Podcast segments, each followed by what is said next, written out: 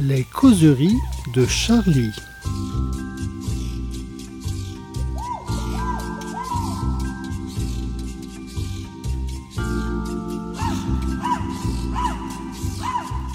Bonjour et bienvenue dans ce quatrième épisode des causeries de Charlie. Pour la deuxième semaine consécutive, je me dois de remplacer notre ami Fools qui a osé prendre des vacances, qui reviendra la semaine prochaine.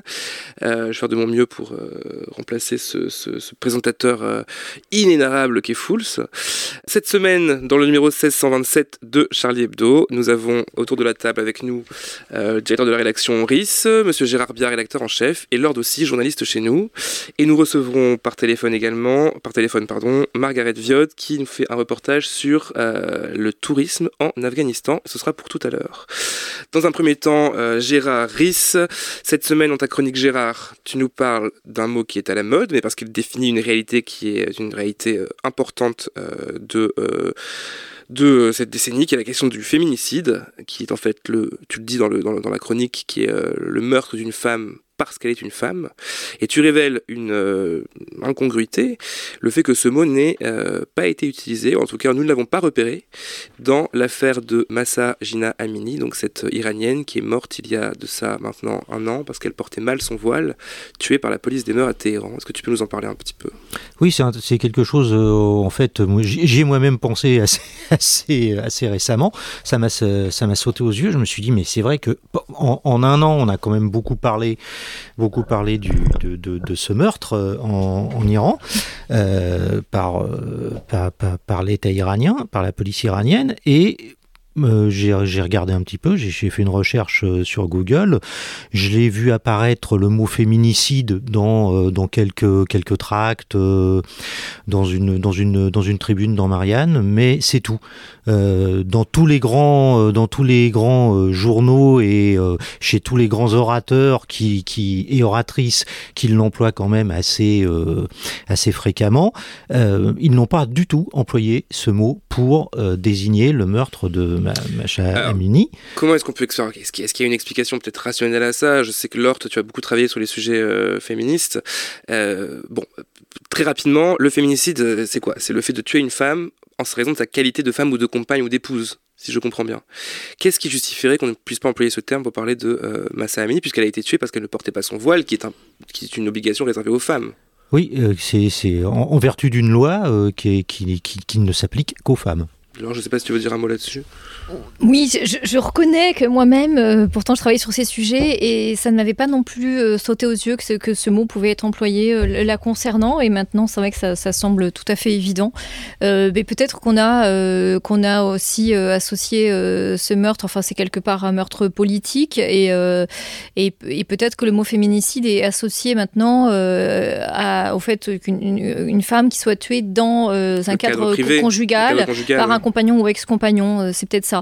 Mais, euh, mais la définition euh, est peut-être plus large que ça. Est-ce Effectivement, qu'on peut, Massa est-ce qu'on peut imaginer plutôt, et je crois que c'est ce que tu indiques, Gérard, dans ta, dans ta chronique, est-ce qu'il n'y a pas plutôt un certain malaise avec le fait de, de traiter ce- ce- cette affaire iranienne?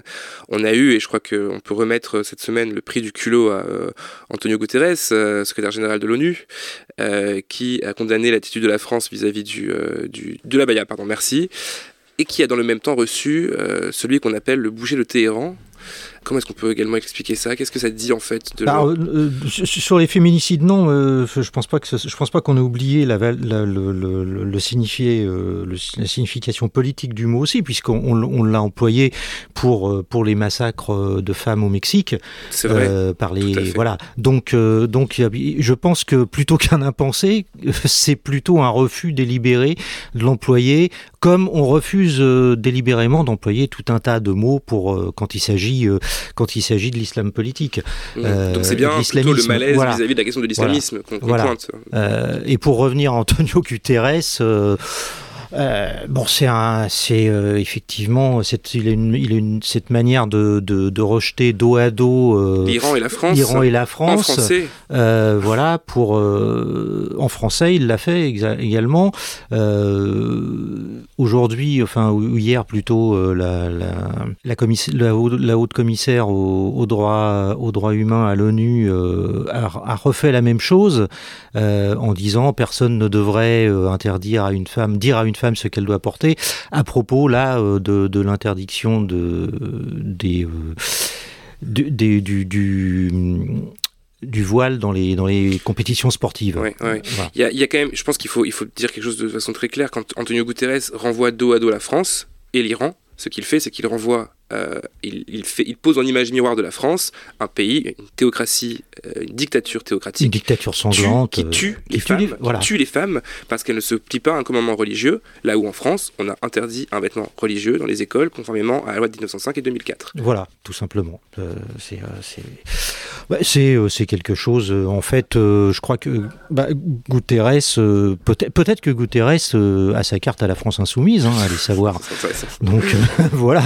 Patron, est-ce qu'il y a un mot là-dessus que tu voudrais. Euh, non, mais le, ça pose aussi la question de l'ONU dans beaucoup de sujets. On se tourne souvent vers l'ONU pour avoir euh, un avis, euh, une espèce d'auto, comme une autorité morale, et en fait, souvent, on est déçu par des positions qui sont le résultat. L'ONU, c'est comme toutes ces grandes assemblées, il y a des, il y a des rapports de force, il y a des, il y a des, comment dire, des rapports de force entre des pays, entre des puissances, et ce qu'il en résulte, c'est le résultat de ces rapports de force. C'est pas non plus ce qui en sort. C'est pas un discours de valeur ni un bah, discours. Bah, au bout d'un moment, au bout d'un moment, l'autorité morale de l'ONU, elle est, elle est un peu discréditée depuis pas mal de temps dans bien, bien des sujets, pas que dans ça. Donc euh, l'ONU aujourd'hui peut raconter ce qu'il veut. Je crois qu'il faut pas trop s'en occuper. En tous les cas, pas pour ces questions-là. En tous les cas. Très bien. eh bien, écoutez, nous allons rester sur la question du droit des femmes euh, dans les théocraties euh, sanglantes, puisque nous allons euh, discuter, alors par téléphone évidemment, la géographie l'obligeant, Margaret Viod, qui est donc une journaliste qui a été voir en Afghanistan l'ouverture des premières agences de tourisme, puisque, puisque désormais le pays reçoit des touristes. Et elle nous raconte dans Charlie Hebdo cette semaine, dans le numéro 1627, la visite d'un euh, très riche Australien qui est venu euh, découvrir les charmes de l'Afghanistan.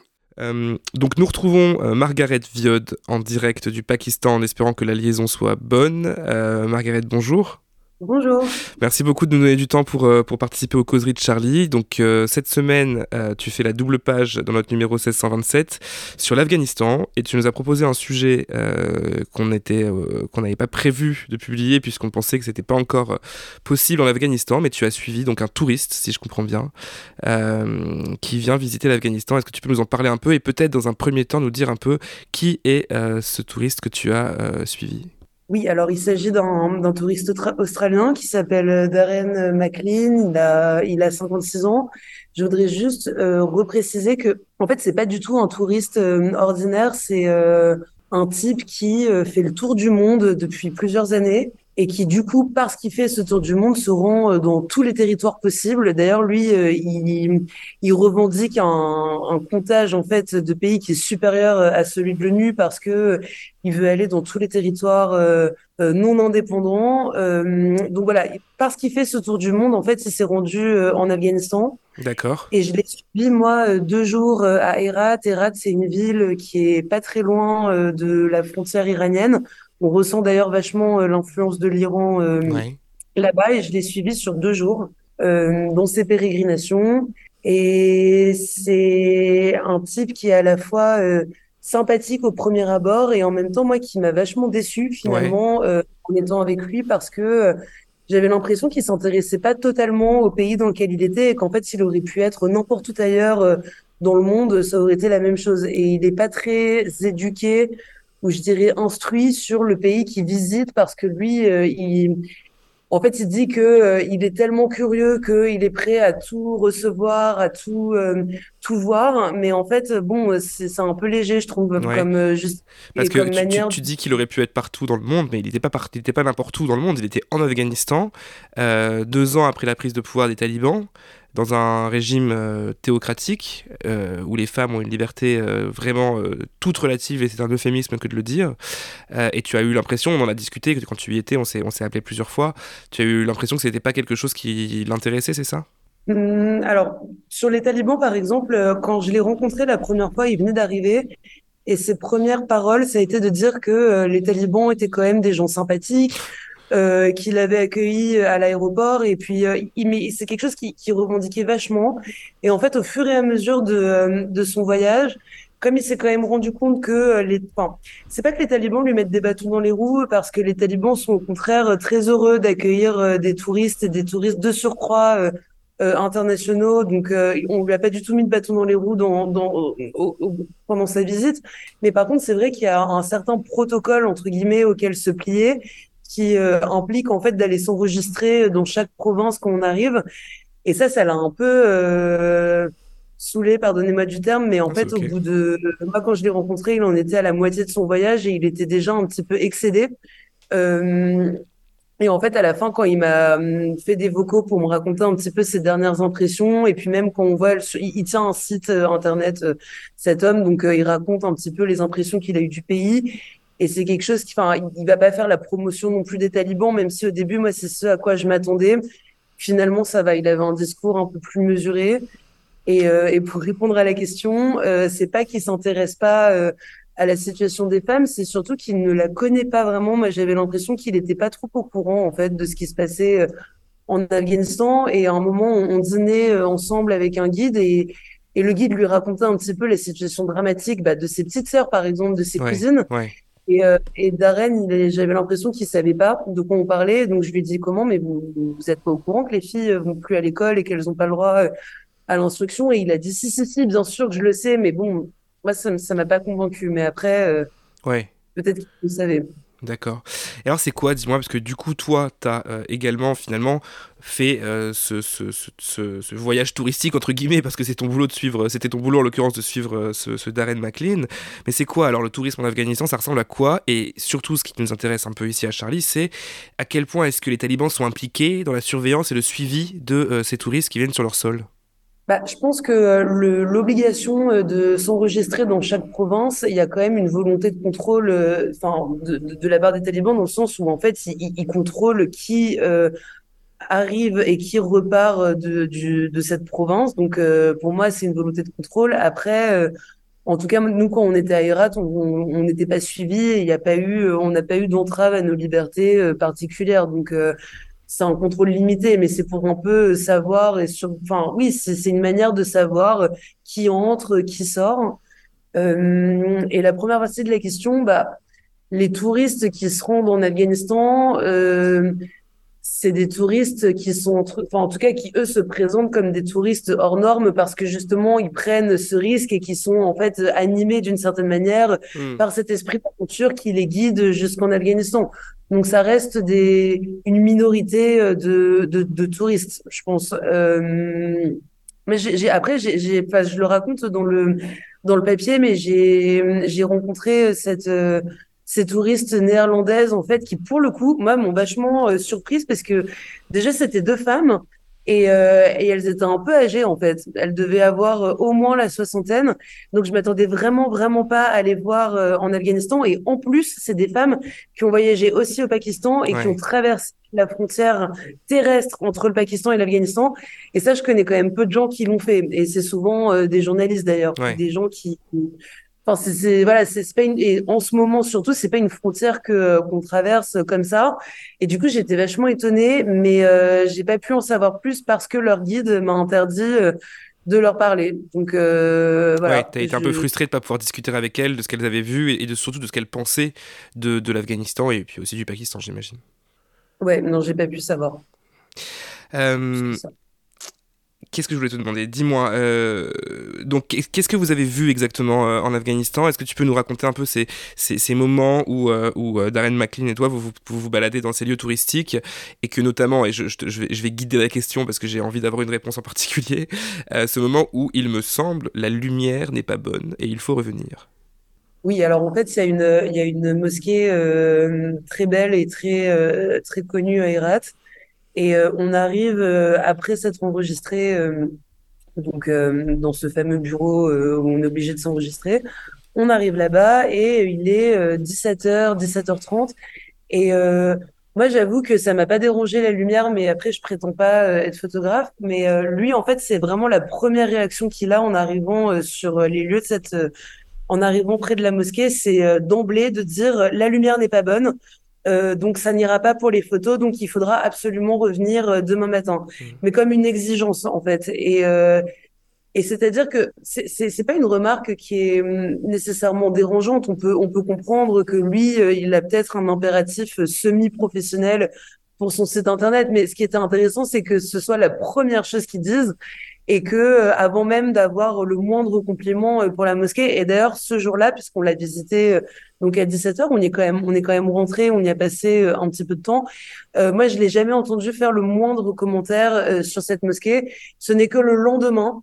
Donc en matinée, à l'heure où la lumière est bonne en fait, que, en y retournant, que là, il a quand même eu un commentaire positif pour pour l'endroit et il a quand même il s'est quand même dit, enfin, il a quand même dit que voilà, c'était c'était magnifique, il était heureux d'être là, mais il a fallu attendre une journée. Il a fallu attendre que ce soit Instagrammable en fait, si je si je comprends bien. Il a fallu attendre que la lumière soit bonne. Euh, Ok, bah écoutez, euh, ce reportage est à retrouver donc dans le numéro 1627 de Charlie, euh, disponible en kiosque. Margaret, merci beaucoup. On a vraiment euh, beaucoup aimé te, te, faire de la place dans nos colonnes pour ce, ce, très beau reportage que je, je, recommande vivement à tous, nos, à tous nos lecteurs. On espère avoir de tes nouvelles bientôt. Fais attention à toi au Pakistan. Et puis, si tu as d'autres propositions de ce type-là, n'hésite pas à contacter Charlie. Merci. Beaucoup, à bientôt. Voilà, donc un reportage de euh, Margaret Viod à retrouver dans Charlie Hebdo. Euh, Laure, Laure aussi, donc journaliste à Charlie Hebdo, tu as encore commis un outrage aux avocats cette semaine. Je crois que tu as une dent contre les avocats. Ah Il faut le dire, Laure n'aime pas beaucoup les avocats et aime beaucoup traiter de leur dérive ou quoi, petit profit. Je sais pas comment est-ce qu'il faut le dire, tu vas nous l'expliquer. Ah, je fais juste de l'enquête et parfois on me met sur certaines pistes et, voilà, euh, malgré moi, euh, je, voilà, j'ai trouvé cette piste était intéressante. effectivement, c'est un, angle auquel on n'a pas, dont on n'a pas forcément conscience sur euh, les avocats de parties civiles, en tout cas pour euh, dans le cas des, des procès pour attentat. Euh, en fait, on a tendance à voilà voir les avocats comme mués par une volonté d'aider et, les parties civiles, et c'est bien sûr le cas pour une grande partie d'entre eux. mais il y a aussi en tout cas pour le nôtre. Pour le, ah oui, on pourra en parler. J'ai prévu, prévu de, de vous interroger là-dessus par la suite. Mais euh, en tout cas, j'ai perçu une espèce de fracture parfois, et c'est ce, ce que j'ai trouvé intéressant, entre des associations de partis civils et, euh, et, les, et de, de, des, certains avocats. Euh, que ce soit le, lors de, du procès du Bataclan ou de Nice, l'attentat de Nice. Et, et en l'occurrence, en fait, il y a en fait un élément important, c'est l'aide juridictionnelle qui la plupart du temps est-ce que tu peux expliquer ce que c'est que l'aide juridictionnelle euh, C'est le fait en fait que c'est une aide. Euh, en fait, les, les, les pardon, c'est euh, les avocats sont payés en fait par de l'argent public. ce n'est pas déboursé par les parties civiles. Voilà. C'est un montant assez faible. D'habitude, c'est très faible. D'accord. mais là. Pour le cas très spécifique des attentats, il y a un forfait plus un, un, montant par jour et par partie civile. D'accord. Et comme malheureusement, la réalité fait qu'il y a énormément de parties civiles dans, toutes ces, dans ce qu'il y a énormément de victimes, euh, ce qui fait que certains avocats, par exemple, le, le cadre des attentats du Bataclan, ont eu euh, une centaine de victimes. Donc... Et avec, euh, je n'ai plus le, chiffre en tête, mais un nombre de jours très important de procès. Et donc, ce qui fait que, et ça, c'est des, des, chiffres qui sont déjà sortis, mais il y a des avocats qui ont eu jusqu'à 3 millions d'euros. Donc, ce que tu dis, que, que, le, que, nos auditeurs comprennent bien, c'est que par l'aide juridictionnelle, donc par l'argent public, hein, je voilà, comprends bien. Exactement. Certains avocats, en ayant, défendu un, un, grand nombre de victimes sur un grand nombre de jours, ont engrangé des millions d'euros de, euh, de, de, comment est-ce qu'on dit, de pas de bénéfices, de, de, de, rémunération, finalement. Ce n'est pas du tout illégal. De C'est pas du tout euh, illégal, euh, voilà, mais c'est juste voilà intéressant de le rappeler. Et conséquence de cela, eh bien, il y a un certain nombre d'avocats qui vont chercher un maximum de victimes. c'est l'intérêt de mon enquête. Et on m'a mis sur la piste d'un avocat notamment qui euh, euh, eh bien, euh, a été sur le terrain à Nice. ce sont des personnes qui ont travaillé à ses côtés et qui, qui, me l'ont dit et qui étaient gênés par cette attitude. Ils allaient, il allait dans, dans des boutiques, dans des restaurants en disant ah est-ce que vous, vous pourriez vous porter partie civile et vous pourriez aussi présenter votre mère et votre sœur et votre cousine. Mmh, et mmh. voilà, donc il a démarché, c'est ça, des victimes. et alors, point rapide, ce qui est mm. légal ou pas Alors, c'est compliqué parce que le barreau de Paris que j'ai appelé euh, n'est pas euh, toujours très, très clair. Ils ont d'ailleurs une commission spécifique pour euh, évaluer si tel ou tel avocat a été trop loin dans les démarchages parce qu'aujourd'hui, c'est un peu ce qui s'appelle la publicité est un peu autorisée, mais jusqu'à un certain point, dans un cadre de dignité, d'humanité, etc. il y a quand même un article du Code de déontologie des avocats qui dit qu'une démarche euh, physique et euh, par euh, téléphone, je crois, n'est pas, n'est pas autorisée. Donc voilà, toute démarche physique ou téléphonique est proscrite et il est interdit à l'avocat d'utiliser les services d'un tiers dans le but de contourner ces interdictions. Parce qu'autre élément aussi de mon enquête, c'est l'avocat en question aurait créé une association qui était une sorte de faunée. Donc des personnes salariées de l'association venaient démarcher aussi des personnes en disant euh, on va vous aider, nous en tant qu'association, et hop, on vous met en contact avec cet avocat précisément. et euh, voilà, c'est alors j'ai appelé cet avocat qui, lui, de son côté, euh, et c'est là où les choses sont un peu complexes, lui dit, mais moi, je, je considère que c'est une forme d'information.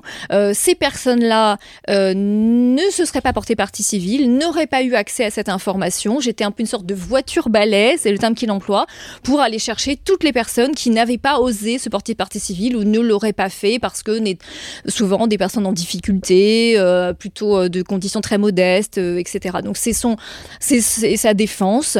Euh, qui peut s'entendre aussi, euh, mais euh, en tout cas, un certain nombre de, partis civils se, commencent à, enfin, ont, conscience et sont assez énervés de ça, d'être d'être un peu aussi des des des vachalés, des vachalés, voilà, pour un certain nombre d'avocats.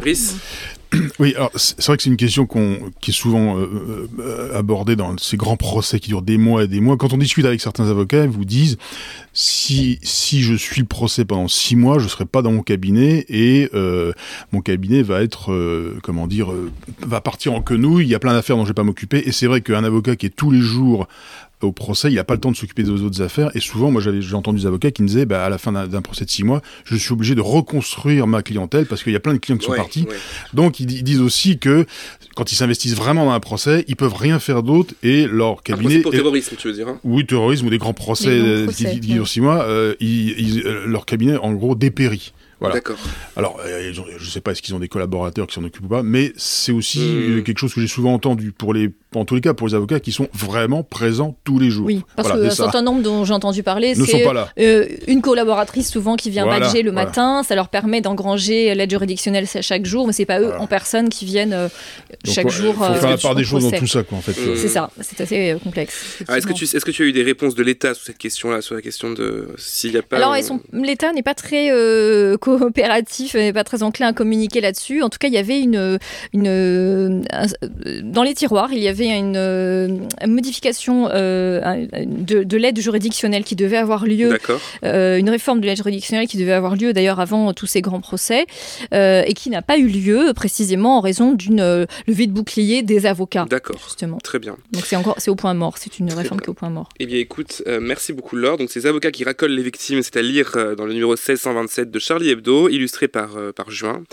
Euh, je précise par ailleurs, mais nous aurons l'occasion d'en reparler euh, bientôt, lors que ton ouvrage, La réputation, paraît la semaine prochaine, si je dis pas de bêtises, le 5 octobre, exactement. Tout à fait. Est-ce que tu nous en dis un mot très rapidement en conclusion de ce podcast? Ah, Oui, alors c'est à partir de l'affaire Shaina que les lecteurs de Charlie Hebdo connaissent certainement déjà, puisque j'ai traité à plusieurs reprises de cette affaire. Cette jeune fille qui a été agressée sexuellement à l'âge de 13 ans, puis brûlée vive poignardée euh, parce qu'elle était enceinte euh, par, euh, par son compagnon en 2019 à Creil. Et à partir de cette affaire absolument tragique, j'ai voulu aller plus loin, essayer de comprendre comment on en arrivait là. Et j'ai surtout recueilli aussi le témoignage de bien d'autres adolescentes de, de, son âge qui habitent à, à, Creil et qui vivent toutes sous le joug, la peur de cette fameuse réputation, sous la peur de tomber dans la mauvaise catégorie de la fille facile. C'est comme ça qu'on appelait Shaina. Et euh, c'est euh, un peu ce qui, euh, c'est, enfin, c'est une catégorisation qui fait qu'à partir du moment où ces filles sont considérées comme ça, elles sont victimes de, elles sont, voilà, elles risquent de, vivre quelque part le même sort que, que Shaina. Merci Laure, nous en reparlerons dans un prochain épisode. Alors on, ce sera sûrement en podcast, pourquoi pas, dans une causerie spéciale où voilà, on aura l'occasion d'en reparler très bientôt. Eh bien, merci les amis, et puis merci. à la semaine prochaine. À la semaine prochaine.